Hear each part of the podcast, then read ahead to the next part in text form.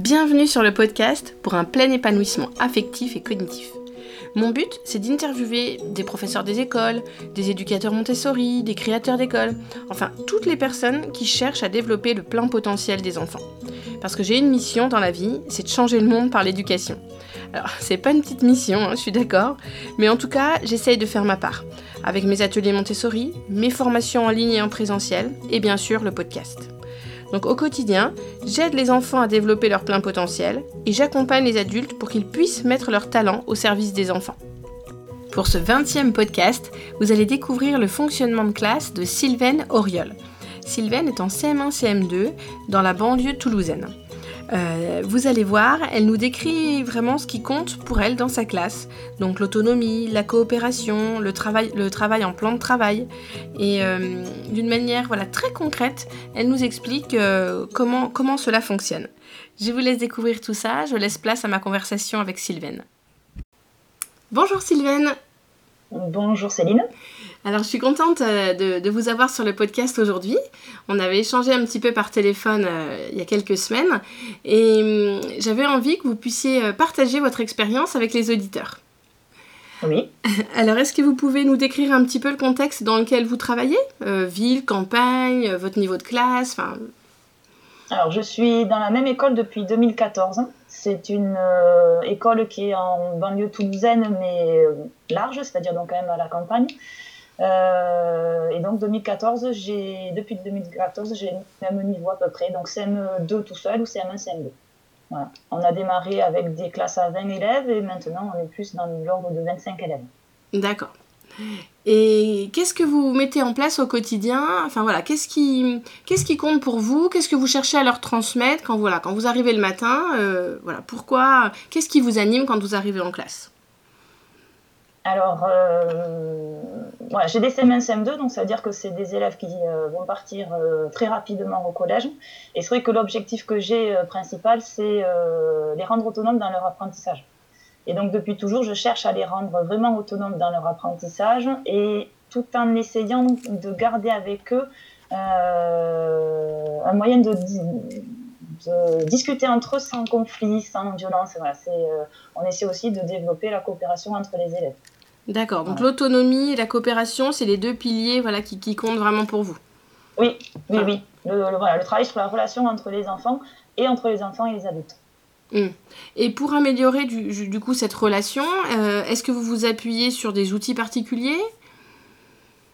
Je me suis beaucoup appuyée sur le livre de Sylvain Connac, voilà, avec les, conseils des écoles euh, de classe, je veux dire, euh, le code neuf du matin. et ce qui marche très bien depuis deux ans que je le fais, c'est tous les matins on se dit bonjour de différentes manières. donc l'enfant arrive et ils ont le choix entre plusieurs façons de dire bonjour, que ce soit en train de juste dire bonjour, serrer la main, et un, choix qu'ils aiment beaucoup aussi, c'est faire un câlin. Donc au début, ils n'osaient pas parce que ce sont des grands quand même, CM1, CM2. J'avais pris cette idée sur Internet. Et c'est vrai que c'était beaucoup de personnes de maternelle qui l'utilisent. Et il s'avère qu'en fait, euh, voilà, moi je me suis, parce que euh, en début d'année, je pose la question aux, enfants de quoi avez-vous besoin pour que la classe se passe bien? Et une année, on m'a dit se dire bonjour le matin. Et alors, comme je voyais ça euh, passer très souvent sur Internet, de différentes manières de se dire bonjour, je me suis dit tiens, j'ai testé. Et en fait, ça leur plaît énormément. Voilà. Ce qui fait que j'ai la majorité des élèves maintenant euh, au lieu de me dire bonjour en serrant la main ou en disant euh, simplement bonjour, euh, font un câlin le matin et je sens qu'ils en ont besoin, voilà, que hmm. qu'ils apprécient ça. Ouais, donc c'est une, une, manière vraiment chouette d'entrer de, en relation, quoi. C'est pas on arrive en classe et bing, on se met au travail tout de suite, c'est déjà, on prend le temps de, de se dire bonjour, de, prendre du temps ensemble, c'est chouette. Voilà, c'est un besoin qui avait été mis par les enfants et finalement, euh, ça fait donc deux ans que je le fais et euh, ça leur plaît euh, tellement que voilà, ils, le, réclament. Ils disent ah, on n'a pas dit bonjour ce matin. Il y a des fois où des matins, je suis en équipe de suivi par exemple, où j'ai pas le temps de leur dire bonjour et ça leur manque, ils veulent le faire après la réunion. Ah oui. Donc ça montre que c'est important dans leur, dans leur journée. Mmh. Et vous parliez du quad neuf, c'est quelque chose que vous mettez en place aussi? Ah oui, tous les matins. Alors, sauf le lundi, parce qu'il démarre un nouveau plan de travail, donc on a besoin de temps pour justement savoir ce qu'il doit faire dans le plan de travail. Et donc, euh, sinon, tous les matins, à part le lundi, c'est des enfants qui s'inscrivent sur un tableau. Ils choisissent le thème qu'ils désirent présenter aux camarades. ça dure en gros une dizaine de minutes. Et pendant ce temps-là, il y a un président et un secrétaire. Donc il y a le président qui distribue les paroles et ensuite le secrétaire qui note sur un cahier la date, la personne qui fait le quad neuf, le président et le sujet du quad neuf. Voilà, ça permet encore une fois de permettre aux enfants de démarrer la journée sur euh, ce qu'ils vivent à la maison et donc de transférer petit à petit euh, vers la classe. Oui, créer du lien entre la maison et l'école. Voilà, et c'est vrai que ça leur laisse aussi de la place pour, euh, pour parler de ce qu'ils font à la maison et ils aiment beaucoup en fait. Mm. Donc c'est vrai que ça permet de, de moins séparer l'école de la maison. Mm. Voilà.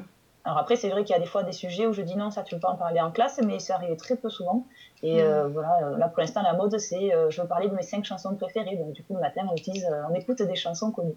voilà. Et ils m'en font même découvrir, donc c'est chouette. Ah oui.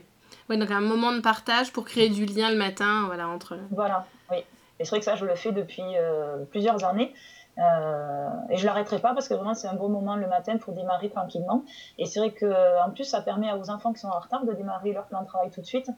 Voilà, ils ont euh, finalement 10 minutes de plus. Euh, enfin, ils sont libres de commencer le travail 10 minutes avant ou pas, suivant ce qu'ils veulent faire pendant ce temps-là, parce que c'est pas obligatoire d'écouter ce qu'a à dire le, le, copain. Voilà, tout en respectant bien sûr, mais oui.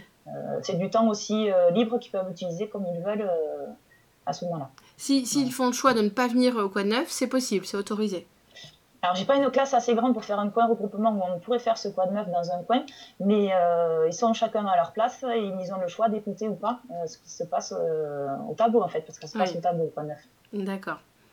Oui, donc c'est vraiment, vous leur permettez en fait un espace en arrivant pour faire le lien entre l'école et la, l'école et, la famille, mais voilà, en, laissant rentrer un petit peu aussi leur quotidien dans, dans l'école. Oui, ça permet de partager beaucoup d'expériences entre eux. Hmm. Et donc, ça leur permet aussi de créer des liens, et tout en ayant un adulte qui soit là pour. Euh, euh, voilà, parce que de temps en temps, je pose des questions. Euh, donc, c'est. C'est un bon moment, voilà. Par contre, c'est hmm. vrai qu'il faut se méfier de ne pas se laisser envahir par ce moment-là parce que ça peut durer longtemps. Oui. Voilà, donc assez souvent, je leur dis, cette année, ça, c'est pas trop le cas, mais il y a des années où j'étais obligée, bon, maintenant, il reste plus que deux minutes. Voilà, on était au maître obligé, même, il y avait un gardien du temps à un moment donné parce que ça, ça débordait trop. D'accord.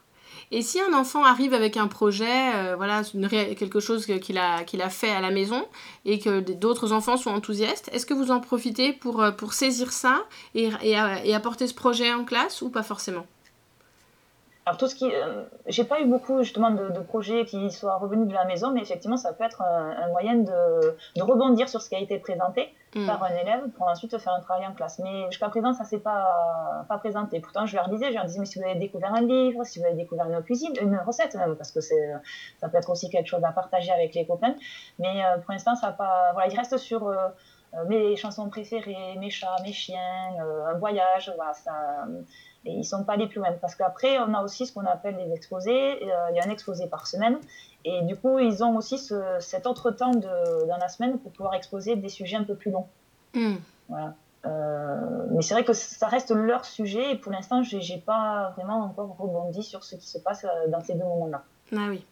Et, pendant les exposés, donc voilà, les enfants choisissent le sujet et le, et le réalisent, le travaillent sur ce sujet en classe ou à la maison. Ça peut être les, les deux? Alors, j'en parle à la réunion de rentrée avec les parents et je leur explique que le mieux, ça serait que ça se passe à la maison. Hmm. Parce qu'avant, ça se passait en classe, mais du coup, ils passaient toute la semaine à préparer l'exposé, donc ils ne faisaient rien d'autre. Alors que bon, euh, s'ils le font à la maison, euh, ça permet de gagner du temps en classe. Et comme j'explique aux parents, c'est qu'en CM1, CM2, il y a quand même beaucoup d'apprentissage à faire passer, et c'est difficile de tout combiner. Et donc, je leur disais, si c'est possible que l'exposé soit préparé à la maison, ça fait gagner du temps de travailler en, en classe. Après, il y a parfois, c'est des familles qui ne sont pas compatibles, ne peuvent pas s'inviter les uns les autres, et donc c'est un peu compliqué. À ce moment-là, ils peuvent le faire en classe. Hmm. Voilà. Mais après l'exposé, ils, choisissent un sujet, ils le soumettent. Donc, euh, parfois, moi, je dis non quand ils veulent parler d'un jeu vidéo, par exemple, qui est trop, qui est pas autorisé à leur âge. Euh, mais après, dès l'instant où le sujet est validé, c'est le reste de la classe qui pose des questions. Donc je leur note toutes ces questions sur un bout de papier et, euh, et ensuite ils préparent l'exposé à partir de ces questions-là. Donc ce qui fait qu'il y a encore un lien entre euh, euh, hmm. le reste de la classe et ceux qui vont faire l'exposé parce que ils ont posé les questions mais ils attendent les réponses à ces questions-là. Donc voilà, il y a vraiment du lien entre les deux, les deux côtés. Ouais, c'est chouette parce que c'est pas on prépare un exposé et on voilà, on va un peu improviser sur les informations qu'on va vous, vous donner, c'est on va répondre à vos questions à travers cet exposé en fait. Oui, Voilà. Alors, ils peuvent aussi rajouter d'autres renseignements, mais ils vont partir sur la base des questions des camarades. D'accord. Et vous parliez de plan de travail juste avant. Est-ce que vous pouvez un peu expliquer comment, comment vous fonctionnez dans votre classe? Alors, euh, j'ai découvert la, pédagogie Montessori à la naissance de ma fille. Euh, et depuis que j'ai découvert cette euh, pédagogie-là, je me suis dit, jamais plus je pourrais faire de façon classique, c'est-à-dire, ben, vous connaissez tous l'exercice 2, page 18 du manuel. J'avais vraiment du mal à, envisager un enseignement euh, frontale comme ça. Et euh, donc, quand j'ai eu mon premier poste euh, définitif, j'avais des CE1, CM1 à l'époque. Et, assez rapidement, j'ai utilisé le matériel Montessori pour passer des apprentissages, surtout en mathématiques. Et quand je suis arrivée en CM1, CM2 dans la nouvelle école, euh, je savais qu'il y avait beaucoup d'apprentissage à faire passer, mais je me suis dit, je ne peux pas faire euh, tous en même temps le même exercice, euh, ça passera pas. Et j'avais longtemps, enfin, ça faisait un moment que j'avais vu les plans de travail avec la pédagogie freinée, et, tout de suite, je me suis dit, il faut que je me lance là-dedans, de manière à ce que les élèves puissent avancer à leur rythme, qu'ils soient autonomes au moment de faire leur, leur exercice, et que je sois pas toujours en train de les tirer, les pousser dans tous les sens pour essayer de leur faire faire les exercices. Et je me suis dit que de toute manière, ça leur servirait aussi euh, dans leurs apprentissages au collège et même plus tard. Parce que, comme je leur explique à chaque début d'année, je leur dis, mais plus tard, vous prendrez un manuel, vous ferez des exercices et vous corrigerez tout seul. Parce que c'est comme ça qu'on apprend quand on est euh, au lycée et voir les études supérieures. Et, euh, et, voilà, donc du coup, je me suis lancée dès 2014 dans ces plans de travail. Alors, c'est vrai qu'au début, c'était pas très bien structuré. Je faisais un plan de travail sur 15 jours. donc, du coup, les élèves n'étaient pas forcément dedans tout de suite. Et là, maintenant, c'est un plan de travail qui tourne sur une semaine. Alors, je ne sais pas si c'est vraiment un plan de travail au sens du terme, mais en tout cas, bon, ils ont une feuille de route avec des, exercices à faire et des ateliers à manipuler. Euh, parce qu'en fait, l'apprentissage se passe en trois temps. La première semaine, on découvre tous ensemble une notion, par exemple multiplier un décimal par un entier. Euh, on fait aussi un petit exercice d'application pour que je puisse voir les élèves qui ont déjà compris la notion parce qu'en fait, dans les classes, je trouve qu'il y a de plus en plus d'hétérogénéité. Donc, il y en a qui savent déjà tout faire et d'autres, au contraire, qui sont vraiment en grosse difficulté. Et comme ça, ça me permet la semaine d'après de leur proposer un plan de travail adapté. Parce que j'ai à chaque fois deux parcours, un parcours A et un parcours B. Et le parcours A est plus facile que le parcours B.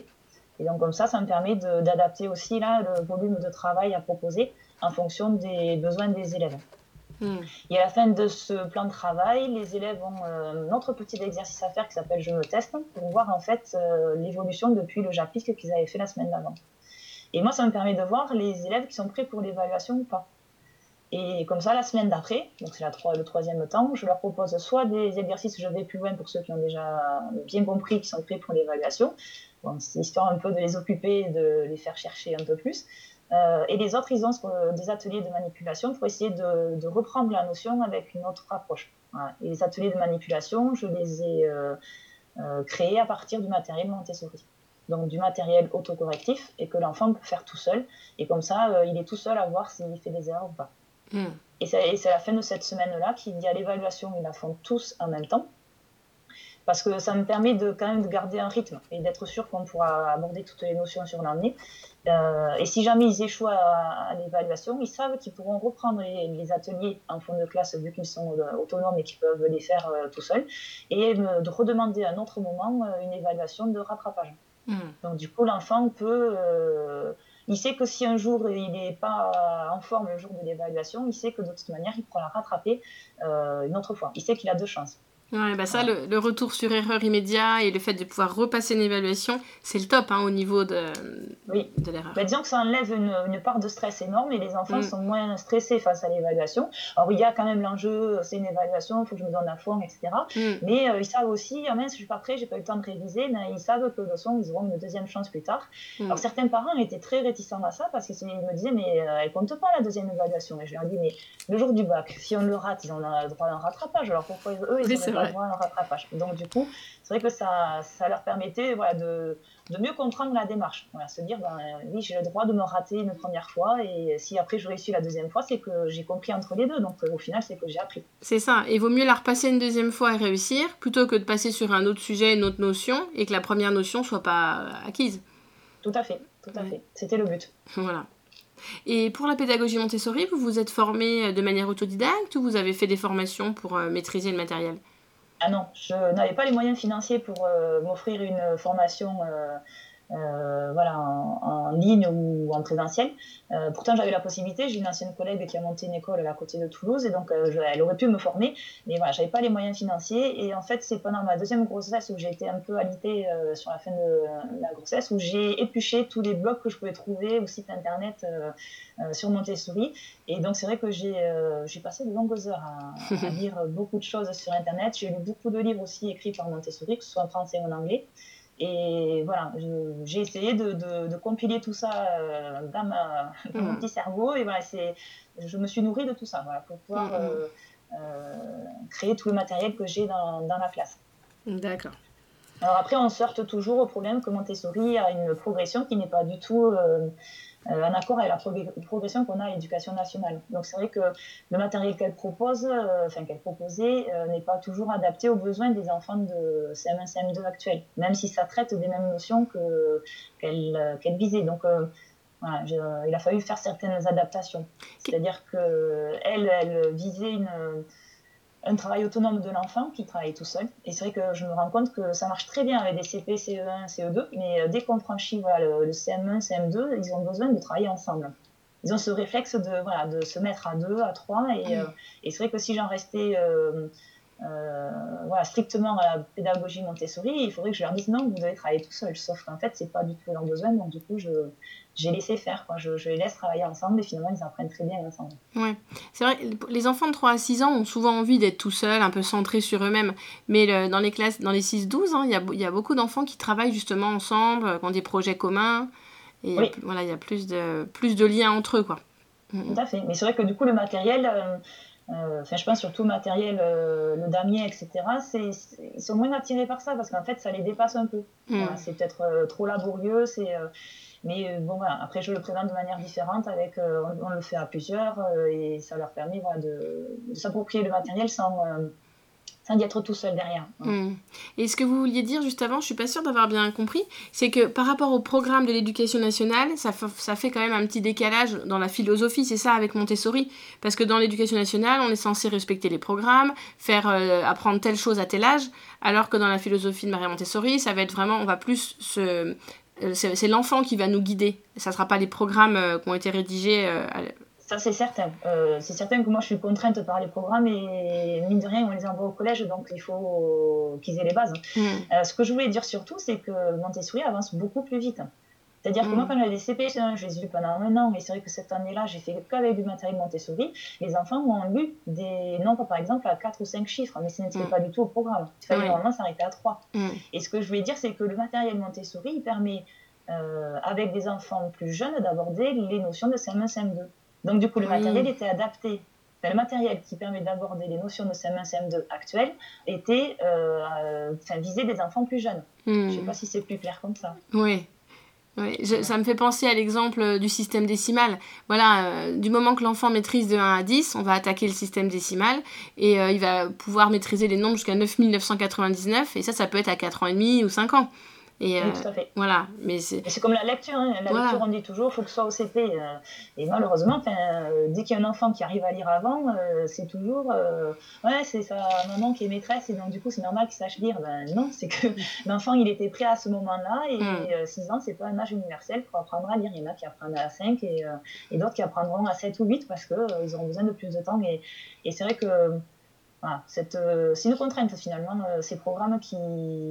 Alors ça aide à guider aussi, aussi de mm. savoir vers où on doit aller, mais euh, c'est vrai que ça freine pour des enfants qui pourraient avancer plus vite. Mm, mm.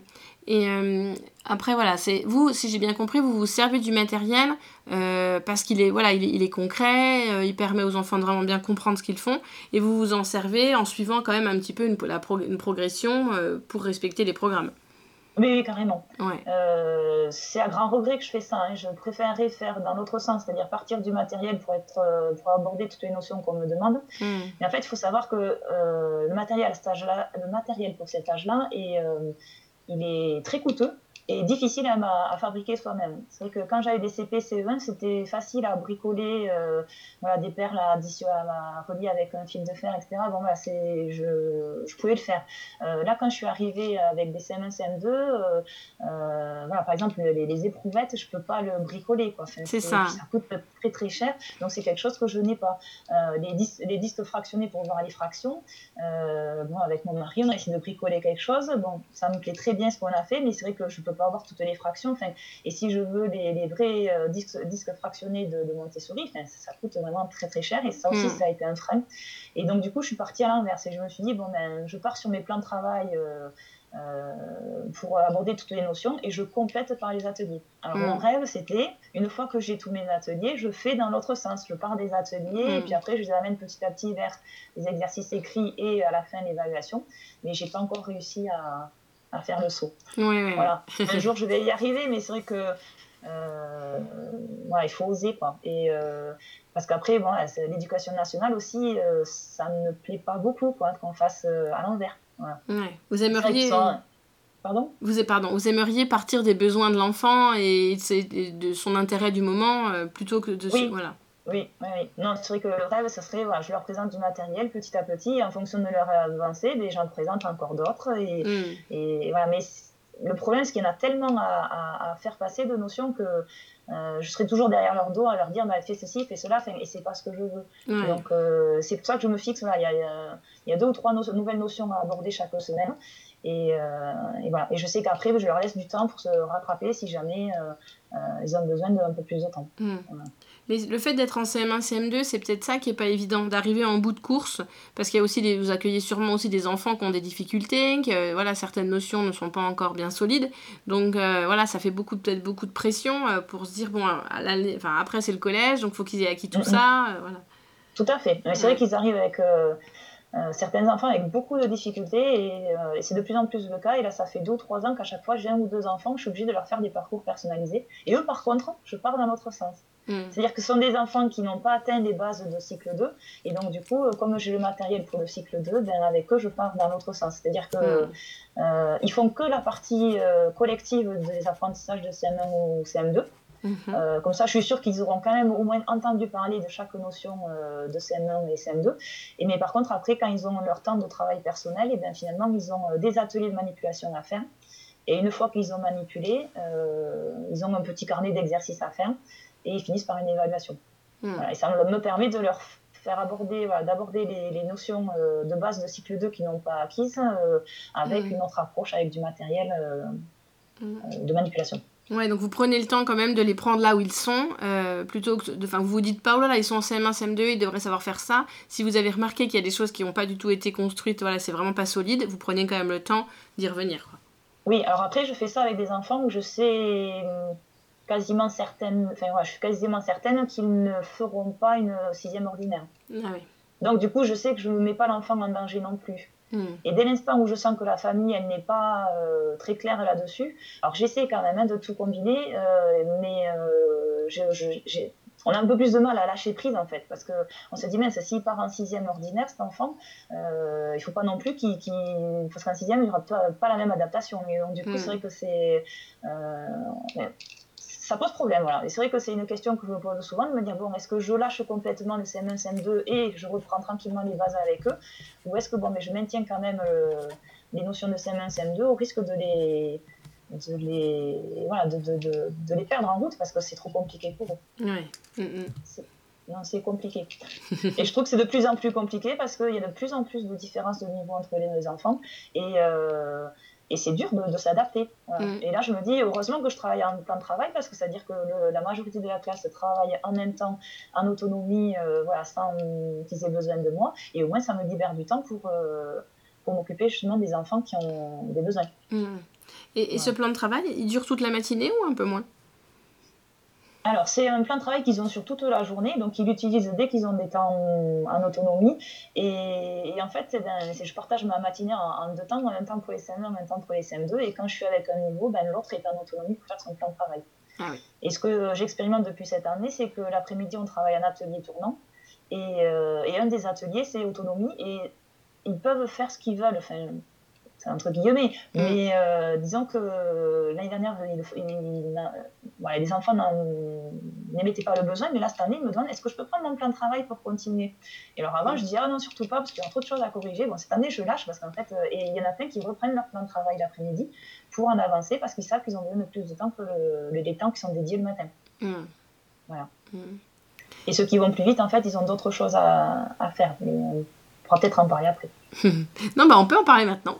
D'accord. Oui, donc en fait, la, difficulté que j'ai rencontrée aussi ces trois ou quatre dernières années, c'est qu'on on parlait des enfants qui ont des besoins particuliers euh, dans le sens où ils ont des difficultés, que les notions de base de cycle 2 ne sont pas passées. Euh, j'ai été aussi tous les ans finalement confrontée à des enfants qui au contraire avancent très très vite. Et ces enfants-là, en fait, on pourrait les oublier dans un fond de classe à se dire, ben, de toute façon, euh, ils vont très bien, ils n'ont aucune difficulté. Euh, mais moi, ça me dérange, en fait, de les laisser euh, s'ennuyer au fond de la classe. Et c'est vrai que je me suis dit, mais pourquoi eux, on ne propose pas non plus un travail différencié? Et euh, donc, ça fait euh, deux ou trois ans que je propose systématiquement en fond de classe des ateliers. Euh, je vais appeler ça de culture générale parce que finalement, c'est pour aborder tout un tas de, notions qu'on devrait faire à l'école, mais on n'a jamais le temps de tout faire parce qu'on voit le programme d'histoire et géographie et sciences. Enfin, c'est je ne sais pas s'il existe quelqu'un qui arrive à mettre, voilà, aborder toutes ces notions sur l'année, mais bon, moi, je n'y arrive pas. Et c'est vrai que voilà, donc il y a des caisses autonomes en fond de classe aussi sur euh, différents thèmes, donc en histoire, géographie, sciences et beaucoup en anglais aussi. Ah voilà, parce qu'en fait, euh, je me base beaucoup sur ce que me renvoient les, anciens élèves qui sont partis au collège. Je leur demande à chaque fois comment ça se passe, est-ce que tu réussis, euh, ou est-ce que c'est un peu plus difficile. Et ce qui revient, ce qui revenait beaucoup, c'était euh, c'est dur en anglais parce que apparemment, c'est vrai que nous on nous dit qu'il faut très peu d'écrits, beaucoup parler. Et puis en fait, quand ils arrivent au collège, c'est tout de suite écrire des textes en anglais. Et pour eux, c'est c'est très compliqué parce qu'en fait, ça, il y a une marche qui est, qui est beaucoup trop grande. Alors c'est vrai que depuis plusieurs années, j'essaie de davantage développer le travail en anglais et, euh, hmm. et du coup un, peu plus en autonomie aussi parce que c'est plus pour les enfants qui, qui peuvent euh, tout mener de front. Voilà. Oui, c'est très intéressant.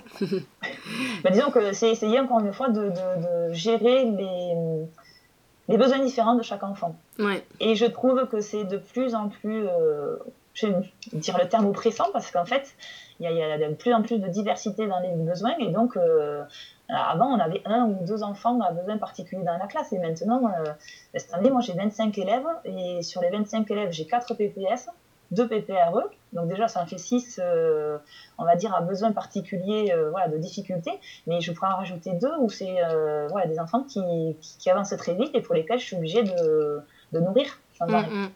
Voilà, mm. donc voilà, ça fait plus d'un quart de la classe qui a besoin particulier.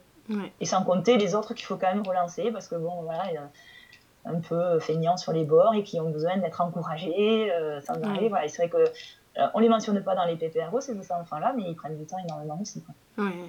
Et tout à l'heure, vous parliez d'autocorrection. Est-ce que dans, les, dans, dans, le plan de travail, il y a beaucoup de, de choses qui sont autocorrectives ou pas? Alors, tout est autocorrectif dans le sens où, au fond de la classe, ils ont un classeur avec les énoncés des exercices qu'ils doivent faire, et il y a aussi les corrigés. Mhm. Alors là aussi, les parents m'ont dit ouais, mais c'est pas normal. Du coup, ils vont tricher, ils vont directement copier la correction. Et je leur dit mais oui, mais très bien, mais qu'il a copié la correction. Même en copiant la correction, ils apprendront et puis ils verront bien que le jour de l'évaluation, ça marchera pas parce qu'il n'y aura pas la correction. Et c'est vrai que tous les ans, euh, j'ai droit à ça et tous les ans, j'ai des enfants qui commencent à, copier le, corriger et vite ils se rendent compte que de toute façon ça ne sert à rien parce que du coup ils n'apprennent pas. Et, euh, puis moi je leur dis, je leur dis de toute façon, euh, à quoi ça sert que moi je vous flique là-dessus? Je vous surveille là-dessus. De toute façon, euh, c'est pour vous, c'est pas pour moi. Moi, je sais, euh, euh, je sais poser mes divisions, je sais les faire, il n'y a pas de problème. Et vous, par contre, vous l'apprendre. Et puis, apprendre à se corriger, c'est énorme aussi. Alors, ça, mm. c'est aussi un enjeu. apprendre à se relire et se corriger, c'est voilà. un autre enjeu, je trouve, pour les CM1, CM2, bon, sans doute pour tous les niveaux, mais voilà, je fais une dictée, ben, je prends le temps de me relire pour supprimer les erreurs, je fais une évaluation, je me relis pour éviter les erreurs d'étourderie, etc. Donc c'est mm. Euh, voilà. Donc c'est dans ce sens-là où, parce qu'avant je ne l'avais pas, je mettais pas la correction et je corrigeais tout. Et là par mm. contre ça représentait un travail de correction qui était énorme puisqu'il n'y a pas de correction collective. Donc du coup j'étais, je faisais la correction individuelle à chaque enfant et mm. rapidement je me suis rendu compte que c'était pas possible. Mm. Et donc du coup euh, voilà, je les, je les, ai laissés corriger tout seuls et moi après je passe derrière pour vérifier ou marquer à corriger si ça n'a pas été corrigé ou s'ils ont oublié des erreurs. Donc bon, c'est vrai que c'est quand même un gros travail de correction qu'il y a derrière. Et voilà, je suis en train de me pencher sur euh, l'éventualité de proposer des, exercices sur une plateforme autocorrective euh, informatique. C'est-à-dire que ne pas tout faire sur ordinateur, mais voilà, comme il y a trois notions, euh, deux ou trois notions par semaine avec des exercices écrits, se dire, ben, tiens, sur les trois notions, on va en faire une sur l'ordinateur. Par, par, exemple, je sais pas s'il faut qu'il accorder des groupes nominaux au pluriel, par exemple, bon, ben, du coup, ils vont les taper à l'ordinateur au lieu de les, de les écrire sur une feuille. Mm, mm. Voilà, ça allégerait aussi pour les enfants qui ont vraiment du mal avec l'écrit, où ça, ça fait mm, trop à écrire. Voilà. Oui, quand vous parlez d'autocorrection, leur, enfin, voilà, en fait, vous leur donnez la, enfin, vous leur faites confiance et vous leur permettez de, de, de se corriger par eux-mêmes. Et voilà, ça leur apprend aussi la responsabilité en même temps. Voilà, l'autonomie, la responsabilité. Euh. Tout à fait. De toute façon, euh, tous les ans, ça se passe toujours de la même manière. Hein. Je dis, euh, il y a toujours, il y en a, ah, il est allé corriger le corriger. Mais c'est pas grave. Il a copié le corriger, mais c'est pas mm. grave, il verra plus tard. Et c'est vrai qu'ils se rendent compte, ah ben, c'est la maîtresse, elle n'a rien à faire. Mais oui, puis, ben, oui. Ça leur envoie le message, tu apprends pour toi-même, c'est pas pour moi que tu apprends, quoi. Mm. Voilà. Et c'est vrai que le problème, c'est que les enfants, de plus en plus, euh, dépendent du regard de l'adulte. Mm. Et ça, ça m'inquiète un peu parce que je me dis, mais ces enfants-là, il ne faut pas dépendre du regard de l'autre parce que sinon, euh, euh, ça peut devenir vite compliqué. Et puis, mm. ils sont là pour apprendre pour eux-mêmes et pas pour, pas pour nous. Et c'est vrai qu'il y a des messages, ben, des leçons qui passent à, travers ce, dispositif-là parce que, et même pour l'évaluation, quand je leur donne l'évaluation de rattrapage, je leur donne et puis ils la font comme ils veulent et puis ils me disent mais tu viens pas, tu surveilles pas, tu vérifies pas que je triche pas. Je dis mais de son, euh, c'est pour toi que tu le fais, c'est pas pour moi. Et puis même que tu triches, ben oui, je mettrai que c'est acquis dans le livret et puis en fait ça le sera pas et tu seras en difficulté après.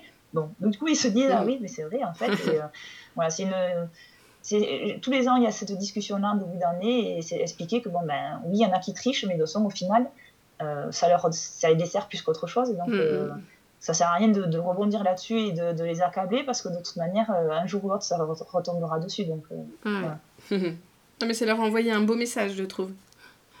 Bah, c'est essayer. Euh, c'est vrai qu'avant de devenir professeur des écoles, j'étais dans l'enseignement supérieur. Où mine de rien, c'est euh, mais chaque étudiant, il, est tout seul. Enfin, le, prof envoie son cours, il envoie son, son TD, son TP, euh, mais après, il faut, faut, travailler derrière. Enfin, ça ne mm. suffit pas euh, ce qu'on reçoit en, présentiel avec l'enseignant.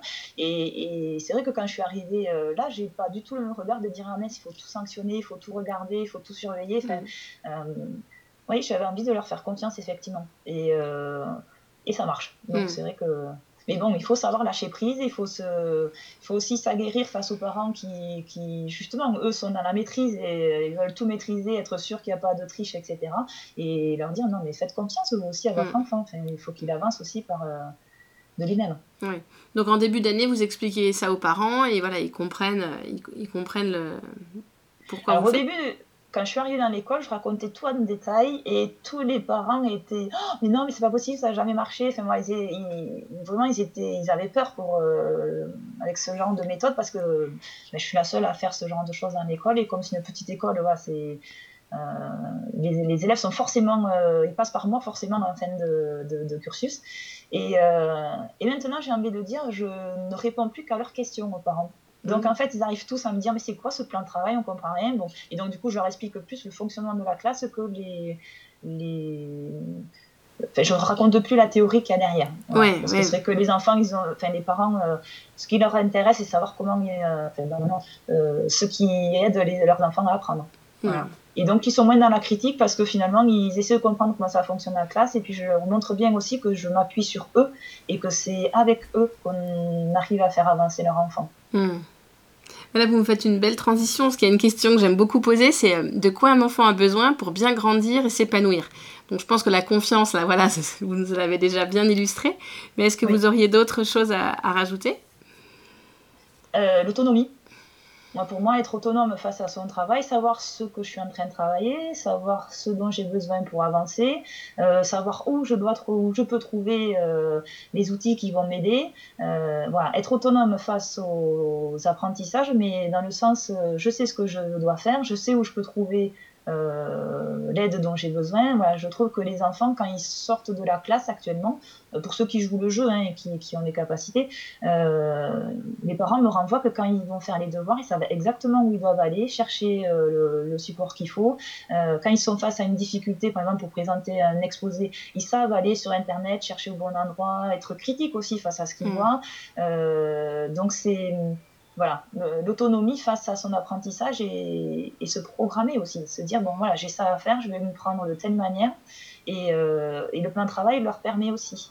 parce qu'ils hmm. que ben, ils savent qu'ils ont une semaine pour faire. En gros, c'est euh, neuf exercices écrits et des ateliers sur, sur trois notions. Euh, voilà, ils organisent leur temps comme ils veulent sur la semaine pour le faire. Hmm. Et ça les fait grandir. Les, parents hmm. renvoient que l'enfant n'est pas le même en début d'année et en fin d'année suite à ce dispositif-là.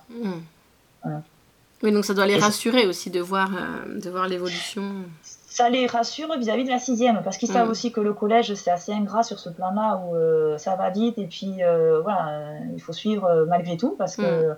Et puis il y a beaucoup de, travail qui se fait à la maison, et donc du coup, ça les rassure beaucoup sur, sur ce plan-là, de se dire, ah mais mon enfant est devenu autonome, il a grandi, et il va être capable de...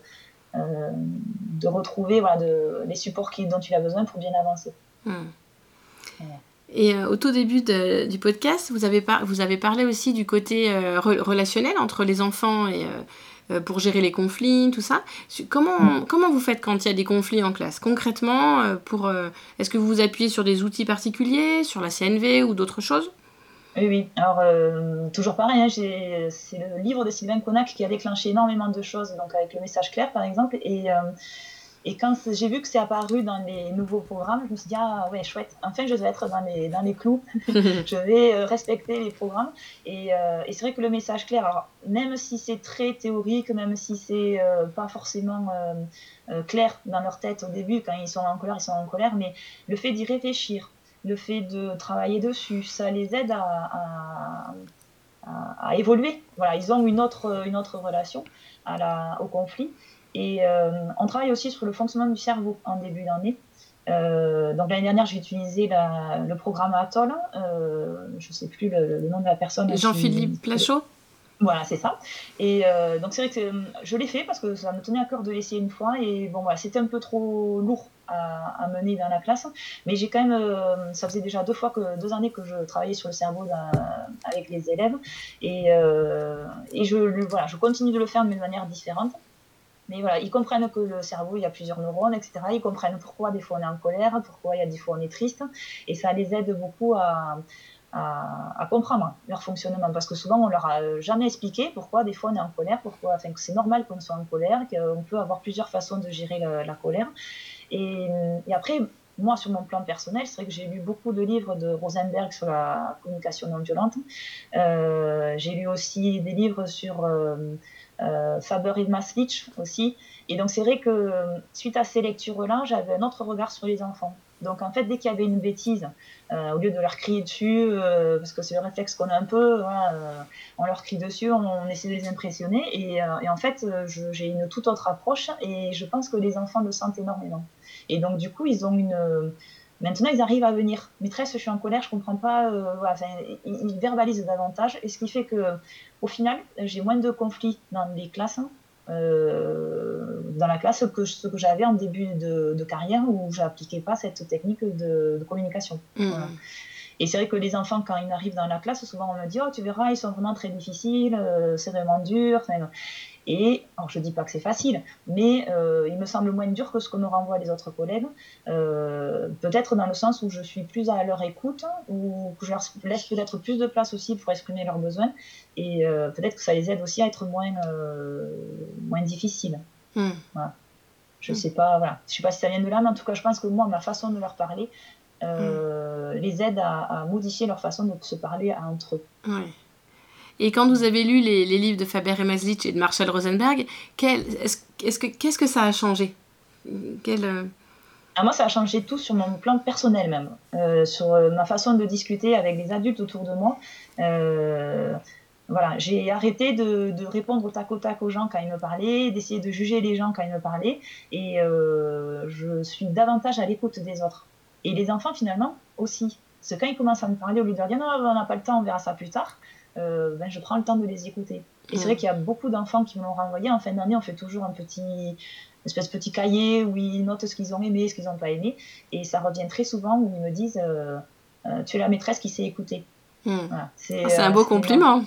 Ah oui, oui. Et c'est vrai qu'au fond de moi, je me suis dit Ah ben oui, finalement, c'est peut-être ça que qui change aussi, voilà, de, de qui, qui, sentent que, un, je leur fais confiance et, deux, que je suis à leur écoute. Voilà. Tout en laissant des limites, hein, parce qu'on ne peut pas non plus euh, écouter chaque enfant euh, euh, de manière illimitée, parce qu'il y en a justement qui, qui seraient capables de prendre tout le temps, oui. voilà, parce qu'ils ont besoin d'attirer l'attention sur eux. Mais voilà, pour les autres enfants qui n'ont pas ce besoin-là, voilà, ils apprécient d'être écoutés. Mm, mm. Ouais, c'est chouette. Donc je pense voilà, c'est sur le changement de mon regard face euh, aux enfants qui les aide aussi à se changer entre eux. Mm. Voilà. Et des conflits entre eux, je ne cherche pas du tout à chercher un coupable ou un innocent. C'est davantage euh, comprendre pourquoi ils en sont arrivés là, mm. euh, comment on aurait pu réagir autrement que par la violence ou les mots difficiles. Voilà. Et, et, du coup, je, je ne reste pas sur la. Voilà, je sais pas, moi, il y en a un qui en a insulté, un autre, je ne reste pas sur l'insulte. Je leur dis, mais qu'est-ce qui s'est passé avant? Moi, ça ne m'intéresse pas l'insulte, je veux savoir ce qui s'est passé avant. Et ça, ils sont à chaque fois très surpris. Mais bon, mais ça te fait rien que je insulté l'autre Je dis, bien sûr que si, ça me fait quelque chose. Mais par contre, pourquoi? Pourquoi on est arrivé là et comment on aurait pu éviter cette situation-là? Ouais, c'est chouette. Ils ont, ils ont voilà, cette possibilité-là d'être écoutés, d'exprimer leurs émotions. De, voilà. oui, oui, et je pense que c'est important. il y a des enfants où c'est pas fait à la maison et on sent que c'est un besoin qui n'est pas assouvi. Oui. Ouais. Et hum, tout, à l'heure, vous parliez du coin de neuf euh, en début de matinée. Est-ce que vous avez un temps dans la, dans la journée ou dans la semaine pour hum, faire le point, un peu comme une réunion? Alors, je ne sais pas quel nom, enfin, il y a plusieurs noms possibles, mais un temps où vous allez faire le point sur l'organisation de la classe, sur l'avancement du plan, l'avancement dans le plan de travail, sur euh, les conflits, sur euh, voilà un temps dans la semaine pour alors moi, ce que je faisais, c'était Lutin Bazar qui avait euh, mis ça en place et c'était aussi dans le livre de Sylvain Connac, c'était le, bilan de la journée. Mhm. c'était juste de prendre 5 minutes en fin de journée et avec la, main, il montrait un soleil, un nuage ou autre pour montrer si, c'était, euh, si ça s'était bien passé ou pas. Euh, et, finalement, rapidement, ça devenait un règlement de compte et ça me, plaisante, enfin, ça me plaisait pas. c'était pas. Il y avait certains enfants qui intervenaient de manière très appropriée, dire Ah ben moi je suis stressé parce que euh, voilà, il allait vivre quelque chose de difficile le soir ou parce que c'était difficile dans la journée, il en parlait. Donc, du coup, j'ai vite arrêté ça. C'était plus une perte de temps qu'autre chose. Mais par contre, il y a le temps de, du conseil de classe qui permet de reprendre un certain temps. Voilà. Euh, voilà ça fait deux ans que j'ai pas besoin de ça, mais il y a trois ans, c'était une classe un peu plus difficile. Et on profitait des conseils de classe pour discuter des conflits. Hmm. Donc il y a certains conflits où on disait bon mais là de toute façon vous êtes trop euh, le, conflit est trop vif euh, dans chacun d'eux et donc du coup on a reporté au conseil de classe pour se dire on en reparlera au mm. conseil de classe. Sachant que j'en ai un le mercredi et un le vendredi. Donc en fait, le report dans le temps n'était pas non plus euh, la semaine d'après ou un mois après. Non, c'était voilà, un ou deux jours après qu'on allait en reparler euh, calmement. Mm. Et après, sur l'avancement du plan de travail, euh, de manière individuelle, moi, je, je, vois avec chaque enfant où est-ce qu'il en est. après, j'ai un affichage dans la classe qui montre les enfants qui en sont encore aux exercices écrits, ceux qui en sont à l'atelier, ceux qui ont fini. Donc, ça montre aussi euh, s'il y a des enfants qui ont des besoins ou pas. Et, finalement, ceux qui ont vite fini, ils ont le réflexe d'aller aider les autres. Il y a de la coopération qui se met en place sans qu'il y ait d'outils particuliers. Parce que, Naturellement, Oui, c'était naturel. Euh, à un moment donné, j'avais une espèce de pyramide qui mettait sur la table et suivant euh, la base sur laquelle il le posait, il y avait une, le sommet était d'une couleur différente. Donc, euh, par exemple, en vert, c'était bah, tout va bien, je suis en train de travailler. En rouge, oulala, euh, panique à bord, j'ai vraiment besoin d'aide. Mais euh, alors à la base, c'était pour que les élèves puissent bien repérer ceux qui en avaient besoin. d'aide et finalement maintenant ça se fait tout seul cette pyramide elle n'existe plus parce que ça hmm. ils arrivent de par eux-mêmes de savoir mais tiens lui il a du mal alors après il y a des enfants qui n'avancent pas dans leur plan de travail mais parce que voilà ils manquent d'autonomie ils sont pas mûrs et, et l'entraide ne suffira pas Hmm. Alors après, il y, a, y a quand même des, enfants qui vont allez, allez, dépêche-toi, regarde, c'est en retard, il faut avancer, euh, tu vas voir, il y a d'autres choses à faire. Parce qu'au dos de la feuille, c'est l'exercice euh, facultatif.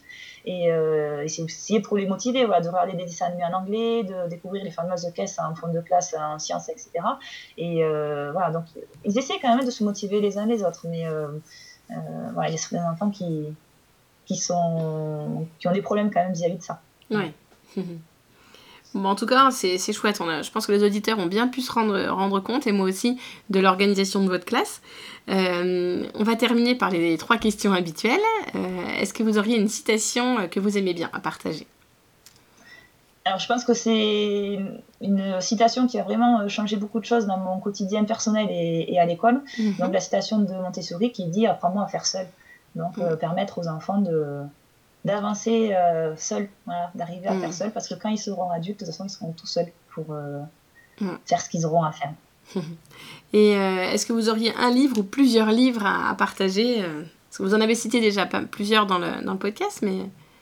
Oui, alors c'est voilà, celui qui a beaucoup déclenché de choses, c'est de Sylvain Connac, Apprendre avec les pédagogies coopératives.